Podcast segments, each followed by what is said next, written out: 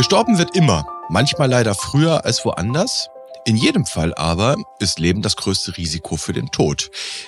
Dennoch gilt Mortalität in klinischen Vergleichen ja als der Endpunkt schlechthin. Manche Vergleiche aber werfen Fragen auf und das führt uns dann zu einem ganz anderen Thema. Über das wollen wir heute sprechen und damit herzlich willkommen zum Evidenz-Update Podcast.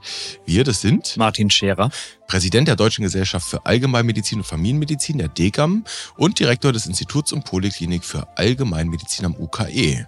Und hier am Mikro ist Dennis Nösler, Chefredakteur der Ärztezeitung aus dem Hause Springer Medizin. Moin, Herr Scherer. Moin, Herr Nösler. Ja, wir sitzen heute hier, vielleicht hört man es am Sound, dass es ein bisschen anders ist, im Hauptstadtbüro in der Schumannstraße in Berlin Mitte.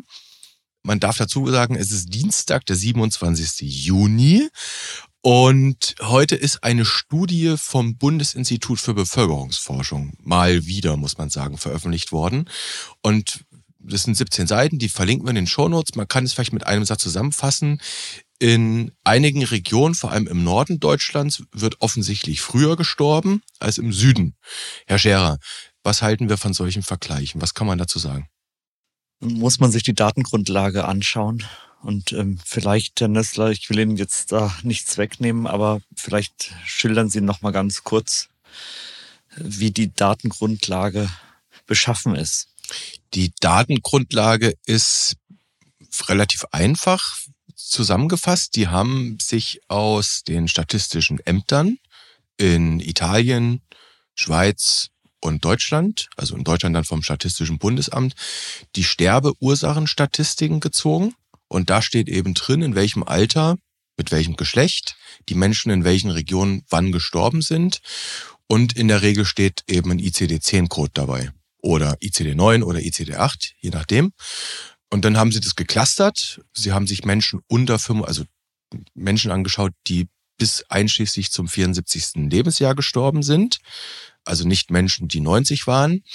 Und haben dann diese Sterbeursachen in, durch gesundheitliche Intervention, vermeidbare Erkrankungen aufgeteilt und in Erkrankungen, die man durch Primärprävention in Anführungszeichen verhindern kann. Und da findet man dann in diesem Dokument relativ lange Listen. Da sind Infektionskrankheiten dabei, Neoplasien, Störungen des Endokrinsystems, kardiovaskuläre Probleme natürlich, Atemwegserkrankungen und so weiter und so fort. Das sind ziemlich lange Listen. Und erlauben Sie mir noch eine Frage, bevor ich dazu was sage. Natürlich. Welche Kernbotschaft würden Sie als Medizinjournalist, pardon, als Wissenschaftsjournalist aus dieser Studie extrahieren? Naja, im Prinzip fallen mir dazu auf Anhieb zwei Headlines ein. Die eine Headline könnte sein, dass die Wissenschaft feststellt, dass wir sterben. Und die zweite Headline, die mir einfällt, ist, dass die Wissenschaft feststellt, dass wir unterschiedlich sind.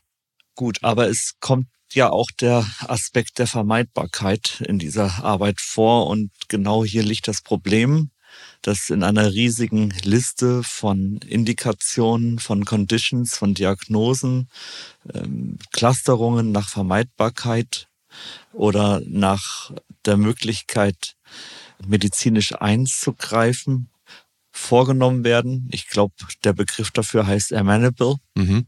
So nennen die, nennen die Autoren es auch, ja. Ja, also ähm, hier ist also schon der erste Punkt. Also es ist sinnvoll, über Mortalität immer zu sprechen. Das ist einer der härtesten und etabliertesten Endpunkte. Und die, zurückliegenden Jahre haben uns immer wieder natürlich auf das Problem der Übersterblichkeit aufmerksam gemacht. Wir sprechen aktuell natürlich über Hitzetote. Mhm. Und äh, jetzt kommen eben diese Arbeiten raus, die zeigen, dass Deutschland nicht besonders gut abschneidet in der der Lebenserwartung. Und mhm. jetzt muss man sich wirklich die Datengrundlage genau angucken. Wenn ich mit äh, Todesursachenstatistiken jongliere, mhm. die frei zugänglich sind, ist die Frage, welche belastbaren Botschaften man da wirklich extrahieren kann. Die Frage ist, oder anders, wenn man die Antwort drauf gibt, ich kann ja mal die Conclusion der, der Autoren dieser Arbeit vorlesen, die schreiben hier, the efficiency of health policies in assuring timely and adequate health care and in preventing risk relevant behavior has room for improvement in all German regions, especially in the north, west and east and in eastern Austria as well. Das ist die Conclusio, die, die Autoren, das sind quasi Fachleute für Demografie, muss man dazu sagen. Das sind keine Gesundheitsforscher. Die gucken sich also Bevölkerung an, wie die sich umher verschiebt. Die interpretieren, dass man offensichtlich im Nordosten Deutschlands und in, im Osten Österreichs zu früh stirbt. Jetzt bringen die drei Sachen zusammen. Die Sterbetafeln, die Todesursachenstatistik und die Regionen. Mhm. Und sagen, da und da kann und muss oder sollte Prävention besser werden. Und mhm. das ist genau die Problematik an dieser Arbeit und etwas, wo ich sagen würde, so weit würde ich niemals gehen, mhm. mit solchen Daten solche Aussagen zu machen. Wir wissen nichts über die klinische Beschreibung der Stichprobe und ähm, von der Validität von Todesursachen nochmal ganz zu schweigen. Da wissen wir auch, dass es da Probleme gibt diese gängigen Kausalketten auf den Totenschein, das wäre mal ein eigenes Thema wert, aber wir wissen, dass man da nicht immer zweifelsfrei und lückenlos diese Ketten abbilden kann. Und letztlich wissen wir über die Leute, über die da gesprochen wird, über die Leute, die bestimmte Krankheiten hatten und die dann gestorben sind, im Grunde genommen nichts. Mhm. Und ähm, so weit zu gehen, dass man sagt, so und so viele Todesfälle in der und der Region wären vermeidbar gewesen. Denken Sie nur an Arzthaftungsgutachten oder an ein Gutachten der Staatsanwaltschaft, wenn man das für einen einzigen Einzelfall tun muss. Zu sagen, war dieser Todesfall jetzt vermeidbar? Das ist eine tagesfüllende Arbeit, manchmal eine Arbeit von mehreren Tagen, die Akten aufzuarbeiten und zu schauen, konnte man da was ändern, mhm. hätte eine bestimmte Maßnahme den Verlauf verzögert. Mhm. Denn, äh, wie Sie richtig sagen, den Tod komplett aufhalten können wir nicht. Wir können ihn nur verzögern. Aber allein das im Einzelfall zu sagen, ist sehr aufwendig. Ja, Sie haben den Begriff Exzessmortalität eben ins Spiel gebracht. Also, und sagen, naja, den Tod kann man nicht vermeiden. Am Ende geht's, geht's auch darum, dass man den zu frühen Tod den mutmaßlich zu frühen Tod vermeidet. Vielleicht müssen wir noch ein bisschen was zu der Übersterblichkeit sagen. Wie wird die definiert? Ja, die Übersterblichkeit ist genau die Sterblichkeit, die man der erwarteten Sterblichkeit entgegenhält. Das heißt, wenn man in den vergangenen Jahren ein erwartbares Mittel an ähm, Mortalität ausmachen konnte. Und man hat dann diese klassischen Peaks wie in der Hitzewelle oder bei bestimmten Corona-Wellen, dann ist es genau der Bereich über der Kurve, der sich dann abhebt und über dem Mittel bewegt, die sogenannte Übersterblichkeit in einem Bereich, in dem man sich eben oberhalb der, der Erwartungswerte bewegt. Das heißt, bei der Betrachtung von Mortalität ähm, sprechen wir von Erwartungen, ja, von irgendwelchen Vergleichen, vielleicht sogar Baseline, und dann geht etwas hoch oder geht etwas runter. Ähm, dann ist ja die Frage, kann es nicht auch sein, dass unsere Erwartungen vielleicht nicht die richtigen sind? Weil mit Blick auf Mortalität, dass sie irgendwann eintritt, das dürfen wir erwarten. Ja, im individuellen Fall oder auf dem individuellen Level würde ich Ihnen recht geben. Aber das ist ja genau das, was die Demografieforscher machen. Sie schauen sich die Sterberaten der vergangenen Jahre an und schauen dann, was jetzt im aktuellen, zu einem aktuellen Zeitpunkt drüber liegt. Aber ich glaube nicht, dass das jetzt der einzige und der ganz wesentliche Punkt ist, wenn wir nochmal zurückgehen zu der Arbeit von eben, wäre ja auch die Frage, wie kommen eigentlich die Einteilungen in vermeidbar oder beeinflussbar zustande? Sind das konsensuale, methodisch belastbare Kategorisierungen und Fortbildungen, die da gelaufen sind, ähm, gab es da zum Beispiel ein Panel von unterschiedlichen Stakeholders oder Mandatsträgerinnen, Mandatsträgern von Fachgesellschaften, die dann gesagt haben, ja, die und die Erkrankung ist vermeidbar beziehungsweise beeinflussbar. Diese Todesursachen, die wären so zu diesem Zeitpunkt nicht nötig gewesen, beziehungsweise hätte man es nach hinten verlegen können. Das ist alles sehr schwierig, sehr wackeliger Bereich.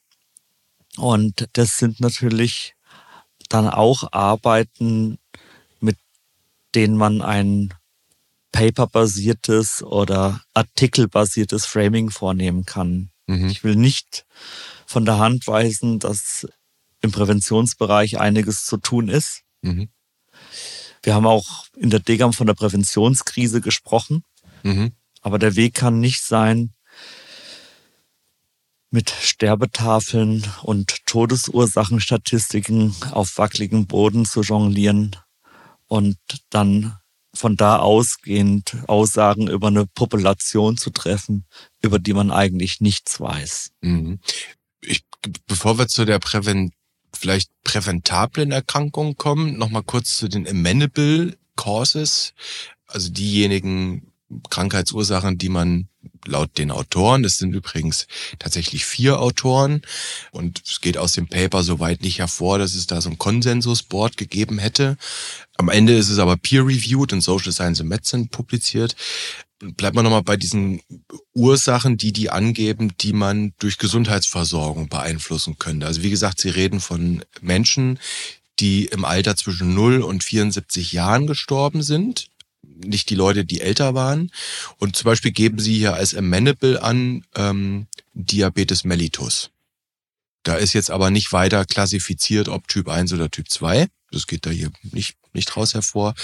Es gibt bakterielle Meningitiden, Epilepsie. Kann man denn, nur um diese dreimal herauszugreifen, Herr Scherer, kann man denn grundsätzlich sagen, durch eine gute Gesundheitsversorgung lässt sich der Tod vor dem 75. Lebensjahr natürlich vermeiden bei diesen Erkrankungen. Ja, das, da würde jeder äh, Kollege mit ein bisschen Erfahrung, jede Kollegin würde sagen, das geht so einfach nicht, weil mhm. das einfach ganz viele Kontextfaktoren sind, äh, die dabei mit eine Rolle spielen. Ja. Noch ein bisschen krasser gefragt. Es gibt eine ziemlich lange Liste bei den Neoplasien. Auch immer noch im Bereich amenable to healthcare. Da wird zum Beispiel Leukämie angegeben sehr schwierig. Sehr schwierig. Das ist ja auch eigentlich auch das, was wir versuchen zu vermeiden in der Arzt-Ärztin-Patientin-Kommunikation, dass wir den Patientinnen und Patienten die Schuld für irgendwas geben. Mhm. Ja. Diese Krebserkrankung wäre vermeidbar gewesen. Mhm. Ganz schwierig, ganz problematisch. Klar gibt es ähm, neoplasiefördernde Faktoren, das wissen wir. Rauchen ist einer der gängigsten, aber äh, Vorsicht vor solchen Vereinfachungen. Mhm. Dann sind wir direkt in der äh, Primärprävention, wo die eben dasselbe gemacht haben. Da werden zum Beispiel Infektionskrankheiten angegeben, ne? also HIV ist in weiten Teilen vielleicht vermeidbar, nicht ausschließlich. Hepatitiden geben sie an und sexuell übertragene Erkrankungen. Also man kann das mit dem Geschlechtsverkehr lassen, dann kriegt man auch keine sexuell übertragene Krankheit. Und dann geben Sie bei Primärprävention auch, Sie sagen es, Herr Scherer, diverse Tumoren an, die damit einhergehen, Diabetes, auch hier ist nicht differenziert nach den Typen, ischämische Herzerkrankung etc. Auch da die Frage, ist die Hypothese, die hinter dieser Auflistung steckt, nämlich dass ich Krankheiten absolut vermeiden kann. Na gut, für die sexuell übertragbaren Erkrankungen und über, bei den Erkrankungen, die sich unter Umgehung des Magen-Darm-Trakts übertragen, kann man das natürlich so sagen. Mhm. Völlig klar. Mhm. Aber die Frage ist, ob bei einem Anstieg solcher Infektionszahlen immer gleich ein Versagen im Medizinsystem zu suchen ist oder ob es für sowas immer einen Schuldigen geben muss. Ja. Wir wissen, dass äh, man trotz guter Aufklärung Safer Sex, gib AIDS keine Chance und so weiter. Bei allem, was da getan und gemacht wird, um auf die Verhaltensebene einzuwirken, mhm. es eben dennoch Risikoverhalten gibt. Und ähm, Frage ist, wie man dann die Zielwerte definiert. Kann das Ziel sein, null sexuell übertragbare Erkrankungen? Und nochmal die Frage, wenn Sie dann ähm, zum Beispiel sexuell übertragbare Erkrankungen in ihrer Inzidenz clustern nach unterschiedlichen Regionen, was bedeutet das denn dann, wenn im Norden jetzt mehr auftreten als im Süden? Das, die Leute sind fröhlicher. Whatever mehr Festivals, mehr Partys, äh, mehr Menschen mit einer bestimmten Orientierung, die in bestimmten Regionen leben, unterschiedliche kulturelle, vielleicht auch manchmal religiöse Kontexte, in denen sich die Menschen bewegen. Also da fallen mir eine Vielzahl von unterschiedlichen Kontextfaktoren ein, die in dieser Arbeit überhaupt nicht berücksichtigt sind. Mhm. Die man aber auch nur individuell dann herausfinden kann. Ganz genau. Mhm. Kommen wir zu dem großen Thema Prävention. Die DEGAM sagt ja, dass wir, ich, ich fasse es relativ einfach zusammen, dass wir im deutschen Gesundheitswesen auf der einen Seite relativ viel Geld ausgeben im internationalen Vergleich. Vielleicht könnte man sogar so weit gehen, dass man sagt Überfinanzierung. Und auf der anderen Seite sagt die DEGAM aber auch, ob wir das an der richtigen Stelle ausgeben, ist zumindest mal ein kleines Fragezeichen angebracht. Stichwort Prävention. Wenn man jetzt auf der einen Seite sagt, naja, so richtig absolut ist Prävention natürlich nicht. Prävention ist eine Risikoreduktion. Ja, aber den, naja, im Zweifel auch ein Stück weit den Kollegen Zufall komplett ins Abseits stellen kann man nicht. Wie weit muss denn Prävention gehen? Oder vielleicht ein bisschen spitzer zugefragt, kann man es mit Prävention überhaupt übertreiben? Das ist eine interessante Frage. Ich will jetzt hier nicht mit Kalendersprüchen kommen oder mit Autoaufklebersprüchen, aber irgendwo habe ich kürzlich gelesen, wer aufhört, besser zu werden, hat aufgehört, gut zu sein. Okay. Das betrifft uns beide. Ja.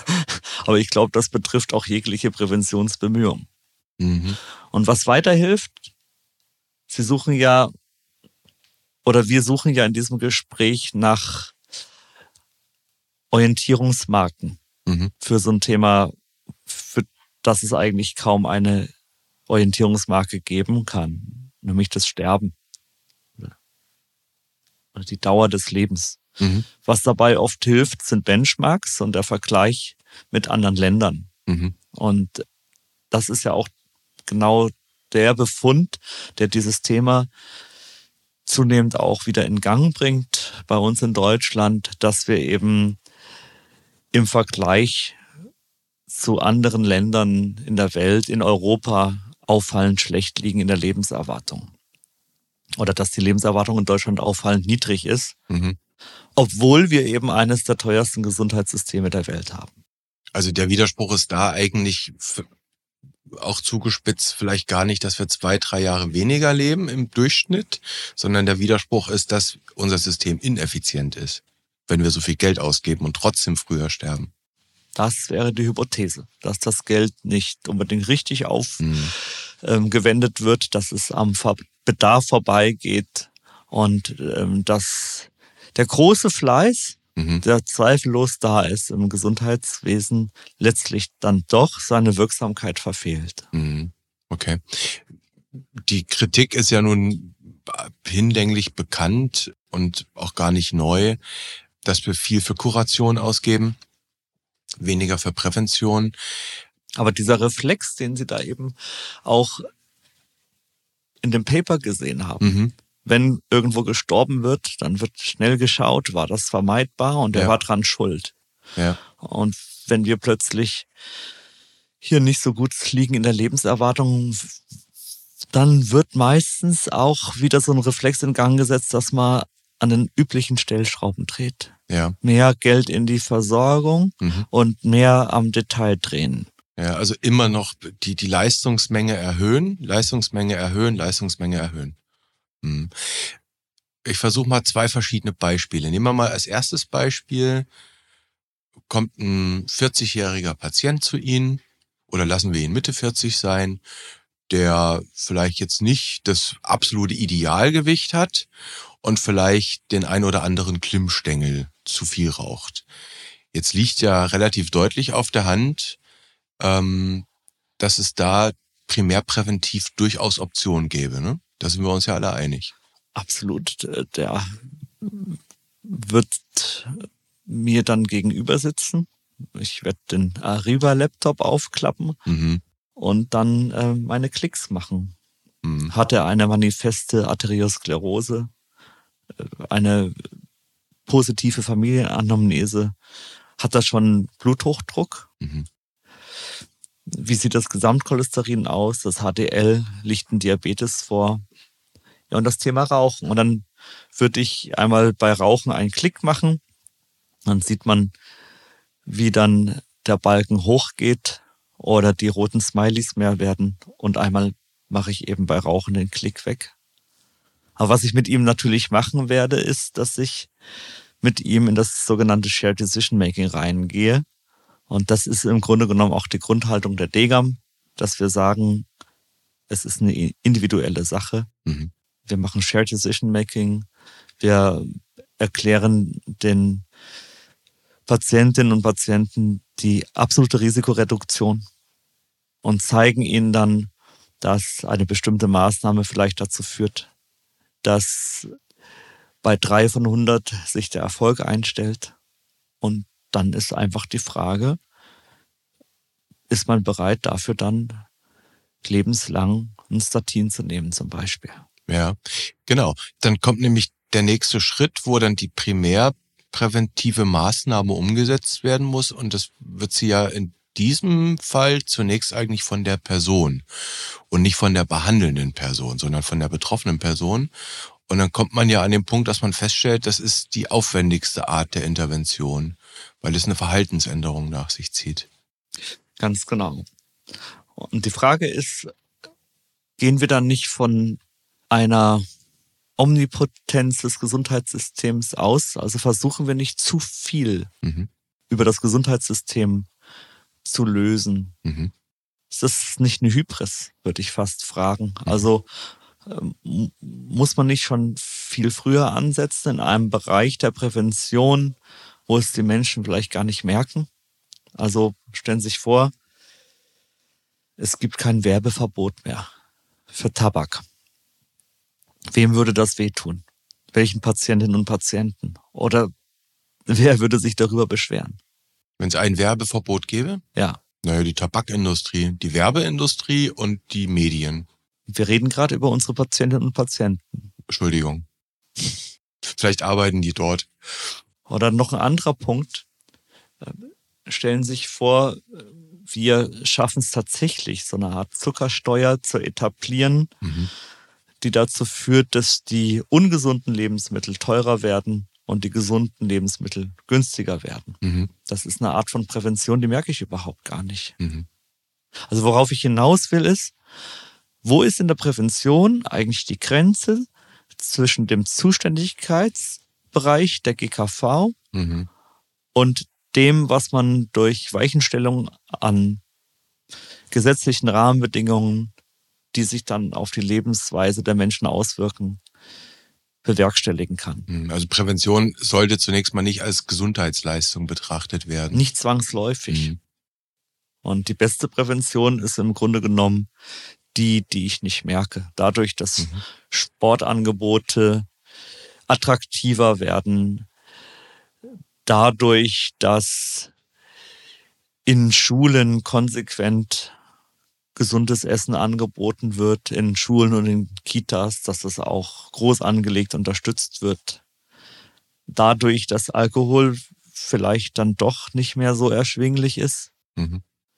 Dann schauen Sie, ähm, was man, was für harte Sachen man doch zu wirklich kleinem Geld an der Tanke bekommt. Mhm. Ja. Also das sind so die Stellschrauben. Also die, die Noxen, das Werbeverbot und ähm, die Zuckersteuer. Das sind Dinge, da könnte man ansetzen. Mhm. Und vermutlich mit einer höheren Effizienz. Und sicherlich mit einer höheren Effizienz, denn wir wissen, dass die effizienteste Verhaltensänderung immer noch die ist, die über den Geldbeutel geht. Mhm. Und wenn ähm, ungesundes Verhalten teuer wird, mhm. dann wird sich da auf jeden Fall was ändern. Also das so nach dem Motto Päckchen Zigaretten für 40 Euro. Ich will mich da gar nicht auf so eine Marke jetzt festlegen. Mhm. Aber ähm, auch da gibt es ja noch andere Optionen und da kann man wiederum sagen, vielleicht kann man Raucherentwöhnungsprogramme dann doch zur Kassenleistung machen. Mhm. Ne? Also diese Schnittstelle zwischen dem, was dann GKV-Zuständigkeitsbereich ist und dem, was durch politische Rahmenbedingungen gelöst werden muss, diese Schnittstelle muss man definieren. Und ich denke aber auch, dass das fingerförmig ineinander greifen muss. Jetzt haben Sie natürlich ein paar Beispiele genannt, also Stichwort Ernährung, Stichwort Noxen zu konsumieren. Das ist, glaube ich, das sind so die, die Beispiele, die sind für jeden ganz klar und zugänglich. Jetzt gibt es aber ja in der Prävention, auch in der, naja, ich, ich weiß gar nicht, ob man da die Grenze wirklich so scharf ziehen kann in der Primärprävention, auch Dinge, die vielleicht etwas unscharfer sind. Also nehmen wir mal Primärprävention in dem Sinne, dass ich ein Krankheitsrisiko reduziere, also vielleicht eine KHK. Ja, da gibt's ja auch verschiedene Ursachen für, wo ich drauf eingehen kann. Also Rauchen haben Sie eine genannt, ne? Äh, Fett, das zweite, also da gibt's ja durchaus Dinge, aber am Ende, Kollege Zufall spielt halt doch überall mit.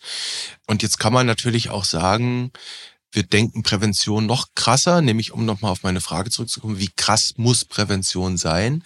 Oder können wir sie vielleicht endlos krass gestalten? Kann uns ja im Zweifel auch dahin bringen, in eine Vorstellung, dass wir möglichst jedes Risiko frühzeitig erkennen und jedes Risiko möglichst frühzeitig minimieren wollen. Ja, aber was ist ein Risiko? Ähm, Sie haben zum Beispiel den Diabetes eben genannt. Ich mhm. weiß nicht, ob der Diabetes von den Autoren dieser Arbeit, die heute das Thema war, zu den avoidable oder zu den beeinflussbaren. 50-50. Die ja. haben das aufgeteilt. Ja.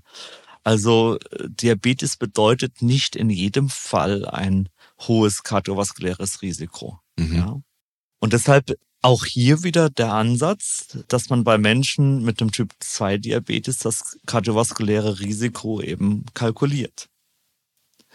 Ja. Und da wird dann das HB1C und wohlgemerkt das durchschnittliche HB1C äh, des zurückliegenden Jahres verwendet und in Ariba eingegeben. Also mit anderen Worten, vermeidbar sind die Dinge nicht unbedingt. Die Frage ist, wie arbeitet man mit den Risikofaktoren und den Conditions und äh, man muss sie dann in einen integrierten Ansatz bringen. Und dann sind wir in der Versorgung. Ja, aber die Versorgung tut sich umso leichter, je mehr im Vorfeld passiert ist. Und wir leben ja im Augenblick in einer Zeit, in der die grüne Lebensweise zu Recht eine Bedeutung hat im Hinblick auf Klimaaspekte. Und da sprechen wir ja gerne von Co-Benefits. Also wenn das Radfahren umso attraktiver wird und nicht mehr zu einer Frage von Leben und Tod wie in manchen Großstädten, wenn ich mir zum Beispiel denke ähm, an meinen Arbeitsweg, ähm, wie ich mich da mit dem Fahrrad durch den Verkehr bewege. Also äh, wenn es gelingt, grüne Verhaltensweisen, gesundheitswirkliche Verhaltensweisen so attraktiv zu machen, dass es einfach nur noch Spaß macht, mit dem Fahrrad zur Arbeit zu fahren, die Bewegung in den Alltag zu integrieren, wenn es einfach nur noch teuer ist, ähm, sich unnachhaltig, fleischhaltig und ungesund zu ernähren und zuckerhaltig zu ernähren, wenn es einfach nur noch teuer ist. Wenn solche Weichenstellungen im Vorfeld passieren, tut sich die Medizin natürlich leichter. Mhm. Die Frage ist immer, wie krass muss es sein? Das war meine Frage. Genau. Wie, wie krass muss es sein? Und äh, da habe ich als Arzt natürlich leicht reden. Aber das muss ein gesellschaftlicher Aushandlungsprozess sein. Und es muss konsensual und demokratisch dann natürlich ablaufen. Also wenn Sie jetzt ähm, Lassen Sie es uns doch schrittweise und diskret versuchen. Wir machen Ja, Nein. Stimme zu, Stimme nicht zu. Würden Sie zustimmen, Herr Scherer, dass die U- und J-Untersuchungen klug sind? Ja. Auch um Risiken zu erkennen? Ja. Würden Sie zustimmen, dass die Schuleingangsuntersuchungen klug sind, um den Gesundheitsstatus eines Kindes zu erkennen? Grundsätzlich ja. Kommt drauf an, wie es abläuft. Gehen wir einen Schritt weiter. Das ist jetzt eine Suggestivfrage, tut mir leid. Würden Sie zustimmen, dass das Hautkrebs-Screening sinnvoll ist? Als opportunistisches Screening ja. Als Bevölkerungsgießkannenverfahren nein. Okay, gut. PSA-Testung für alle Männer? Als isoliertes Laborexperiment nein. Mhm. Okay. Also auch da wieder Stichwort Vortestwahrscheinlichkeiten, ne? Ja. So. Ähm, das war jetzt vielleicht eine merkwürdige Mischung, so an verschiedenen Dingen, aber es eint ja alle, dass wir Gewissheiten suchen.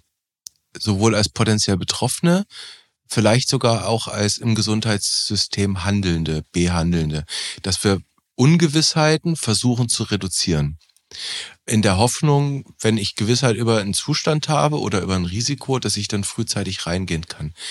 Würde wahrscheinlich jeder unterschreiben, dass das klug ist. Und wir sprechen ja in dem Podcast oft über den Nutzen, Sinn und Unsinn von Screenings, populationsbreit. Wo ziehen wir denn die Grenze? Kann man das generalisieren?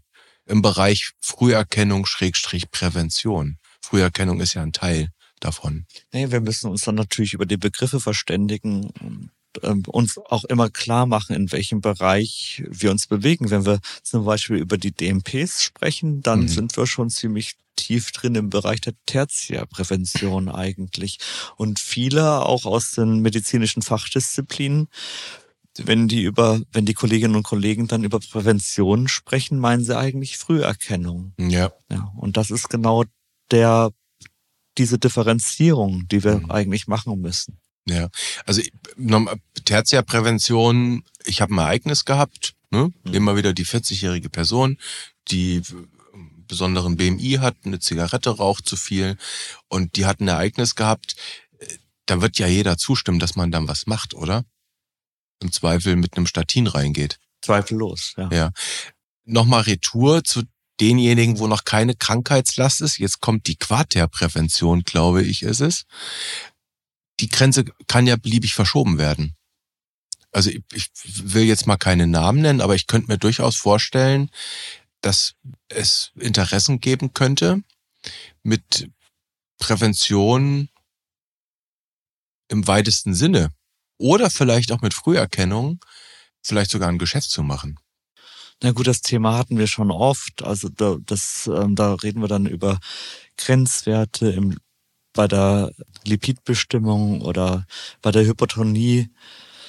Ähm, und das ist eben mein Plädoyer. Da aufzupassen, die Medizin nicht zu überschätzen, klar zu definieren, was ist Aufgabe der Versorgung, wo ist dann der ärztliche Zuständigkeitsbereich, wo reden wir über Pharmakologie, über und wo über nicht medikamentöse Therapiemaßnahmen und was muss eigentlich außerhalb der Praxis passieren. Mhm. Und es ist eine Hybris anzunehmen, dass wir in unseren Praxen in Deutschland Dinge heilen können, die außerhalb der Praxen schiefläuft. Und das ist aber auch ein gängiger Reflex. Und da sind wir wieder beim Beginn dieser Arbeit und da schließt sich der Kreis. Da werden Todesursachen hochgezählt, Sterbetafeln verglichen und dann passiert der Reflex.